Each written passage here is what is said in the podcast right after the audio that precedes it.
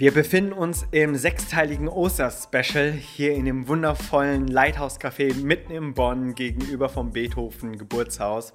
Und wir beschäftigen uns heute mit einer der spannendsten Fragen, die man so um Ostern herum hat. Und zwar die Frage, gibt es die Höllenfahrt Christi wirklich?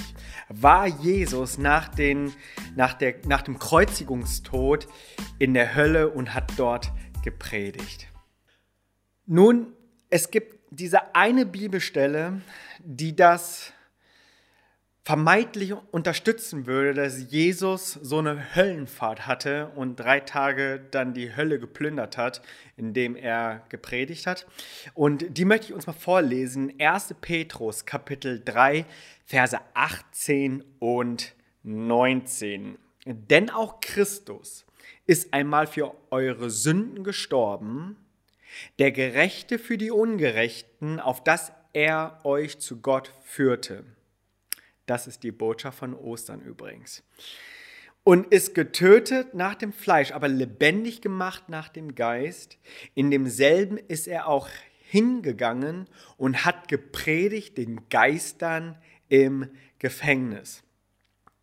Nun, äh, diese Stelle möchte ich uns einmal auslegen, auch ein paar Begriffe klären und dann auch den Kontext mit reinnehmen. Also, ihr habt die Vorstellung, die Frage ist, wo war Jesus nach seinem Kreuzestod und der Auferstehung? Was hat er in diesen drei Tagen gemacht? Was ist, das ist das Erste, das sind drei Teile, die ich hier beantworten möchte. Das Erste ist mit dem Begriff predigt oder er hat gepredigt. Ähm, in Vers 19. Was ist damit gemeint? Es ist nicht das übliche Wort im Neuen Testament, das die Verkündigung des Evangeliums beschreibt. Also man hat gepredigt, damit Menschen umkehren.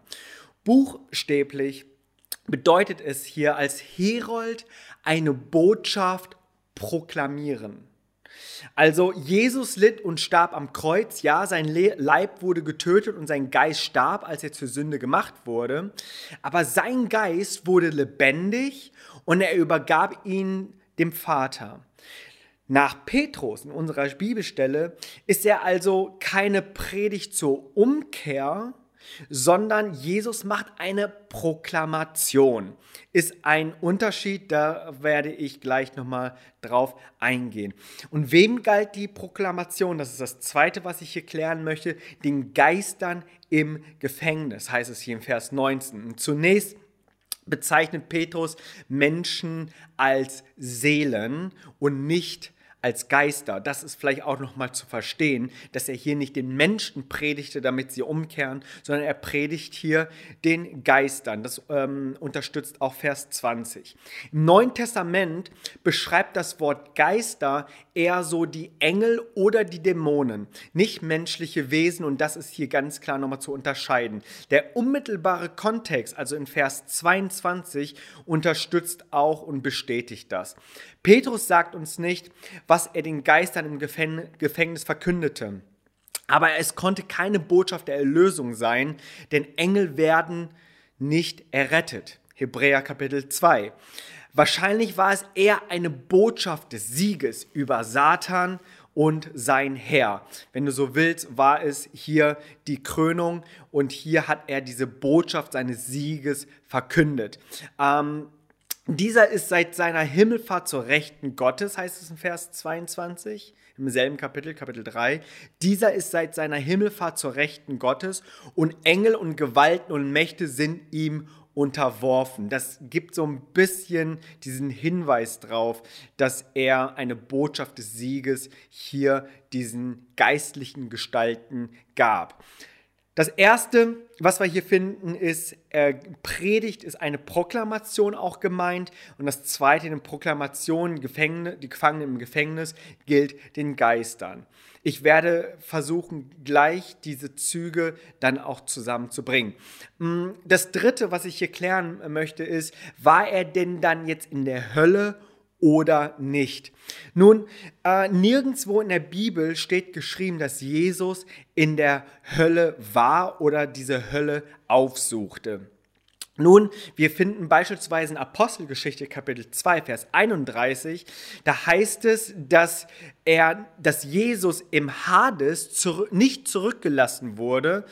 Ähm, aber hier ist nochmal ganz klar zu unterscheiden, Hades ist nicht gleich Hölle. Hades wird beispielsweise auch in der Schlachterübersetzung als Totenreich wird das dann auch übersetzt. Es ist ein Bereich der Toten. Ähm, es ist sozusagen ein vorläufiger Ort, an dem sie die Auferstehung eben erwarten. Du könntest quasi sagen, das ist so eine Art Wartezimmer. Im Alten Testament heißt dieser Zwischenort übrigens Sheol. Sheol im Alten Testament, im Neuen Testament Hades, aber beides nicht mit Hölle gemeint.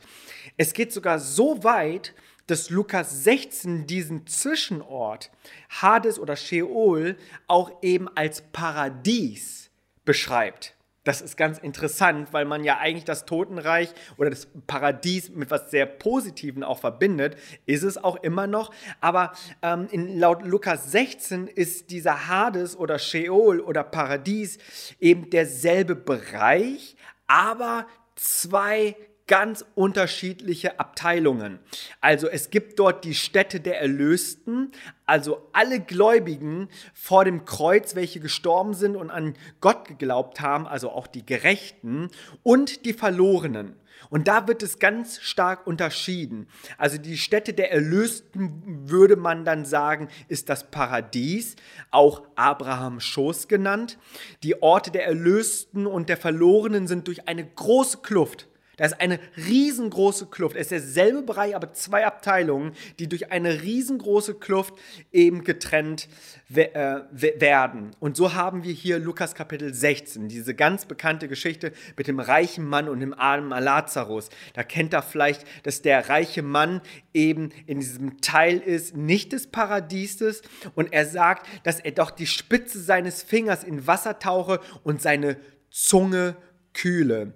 Und da seht ihr dieses, dieses, dieser Bereich, dieser Zwischenbereich, Hades, Sheol oder auch Paradies, ist ein Bereich mit zwei unterschiedlichen Abteilungen. Und diese Theorie unterstützt auch dann Kolosser 2 oder Epheser 4, worauf ich gleich auch nochmal drauf einkommen werde, auf Epheser 4. In der Offenbarung Kapitel 20 Verse 11 bis 15, dort äh, trifft der Schreiber eine ganz klare Unterscheidung eben zwischen diesen beiden Orten, zwischen dem Hades und der Hölle. Die Hölle, ja, das ist der feurige Pfuhl, das ist der Feuersee, das ist der bleibende und endgültige Gerichtsort für die Verlorenen. Hades ist ein vorläufiger Ort. Ging Jesus in den Sheol, in den Hades, ins Paradies nach seinem Tod am Kreuz? Ja, gemäß unseres Verständnisses, auch im Epheser Kapitel 4, Verse 8 bis, äh, 8 bis 10 oder in unserer Stelle im, äh, in 1. Petrus 3, ja, er ging in diesen Bereich, um zu proklamieren. Ähm, aber nein, er ging nicht in die Hölle, um Menschen noch zu erlösen von ihrer Schuld und sie zur Umkehr zu rufen. Also Jesus, er geht äh, gen den Himmel rauf, nahm die Bewohner des Paradieses mit, also die Gläubigen mit sich, Epheser Kapitel 4, Verse 8 bis 10. Die Seite des Hades für Verlorene blieb unverändert. Da passierte nichts. Das war kein Altarruf und nichts dergleichen. Der blieb unverändert. Alle ungläubigen Verstorbenen erwarten dort ihr zukünftiges Endgericht. Und der Abschnitt nennt keine Einzelheiten, äh, aber die meisten Bibelkundigen und Theologen, die stimmen darüber ein, dass eben dies damit gemeint ist, die Gefangenen gefangen geführt mitnimmt. Das bedeutet, Jesus geht in dieses Totenreich des Hades, in den Bereich des Paradieses und nimmt diese Menschen eben mit zu sich. Ein kleiner Exkurs in 1. Petrus Kapitel 4, Vers 6. Dieser Vers wird ganz häufig auch missverstanden, denn dort heißt es, denn dazu ist auch Toten das Evangelium verkündigt worden, dass sie gerichtet würden im Fleisch, den Menschen gemäß, aber Gott gemäß leben im Geist. Also dieser Text besagt nicht, dass auch den Toten im Hades das Evangelium verkündet wurde. Vielmehr beschreibt er Menschen, die einmal lebten, aber jetzt eben tot sind. Ganz plausibel. Also mit anderen Wo Worten, es wurde damals denen gepredigt, die jetzt tot sind. Zusammengefasst können wir sagen, sein Leib, als Jesus starb am Kreuz, war im Grab. Matthäus 27, Vers 60. Sein Geist stieg hinab zu der Niederung der Erde, Epheser Kapitel 4, Vers 9. Die Niederung der Erde bezeichnet das Totenreich. Hades im, äh, im Neuen Testament, Sheol im Alten Testament und auch selbst das Paradies. Mm, das können wir dann auch in Apostelgeschichte Kapitel 2, Vers 27 lesen. Dieses Totenreich bezeichnet eben den Ort der Verstorbenen und wird alle zweigeteilt beschrieben.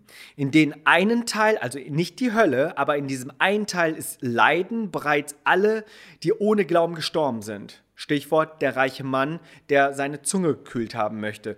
In dem anderen Teil, auch Abrahams Schoß oder Paradies genannt, werden die getragen, die im Glauben gestorben sind. Eine unüberbrückbare Kluft trennt diese beiden Plätze nicht zu vergessen. Und am Kreuz verspricht Jesus, dem sterbenden Verbrecher, der an ihn glaubt, noch am selben Tag mit ihm im Paradies zu sein. Also ja, er geht in das Totenreich, auch mit dem Verbrecher am Kreuz, dem er das versprochen hat, aber nimmt die Gefangenen, nimmt er gefangen mit in das Reich, in das Himmelreich mit Jesus. Und Jesus ging nach seinem Tod dort runter ins Totenreich, ins Paradies, in den Teil, in dem sich die gläubigen Gestorbenen vor dem Kreuz aufhielten. Und was tat er dort? Aha, Jesus proklamierte seinen Sieg den Seelen der Verstorbenen, den ungläubigen Verstorbenen zum Gericht, den gläubig Verstorbenen zum Heil und um sie hinauszuführen, mitzunehmen in sich in die Höhe. Epheser Kapitel 4, Vers 8. Und mit Gewissheit können wir wissen, dass Jesus Menschen keine zweite Gelegenheit zur Errettung gab. Die Bibel sagt uns, dass uns nach dem Tod das Gericht bevorsteht, Hebräer Kapitel 9, und keine zweite Chance. Und das ist einfach nochmal auch wichtig für uns zu verstehen. Hier gibt es keine zweite Chance im Totenreich. Und das ist mein Fazit. Heute ist die Zeit der Errettung. Heute. Jede gute Story lebt davon, dass ihre ganze Geschichte erzählt wird. Kontext ist King. Voll cool, dass du dir diese Folge bis zum Ende angehört hast. Ich hoffe, es hat dir gefallen. Hey, auch du darfst natürlich deine Meinung und deine Argumentation sagen. Das würde mich total interessieren. Vielleicht möchtest du dafür auf YouTube kommen oder mir auf Instagram schreiben. Äh, verbinde dich doch gerne mit mir. Ich äh, würde mich total freuen. Bis dahin.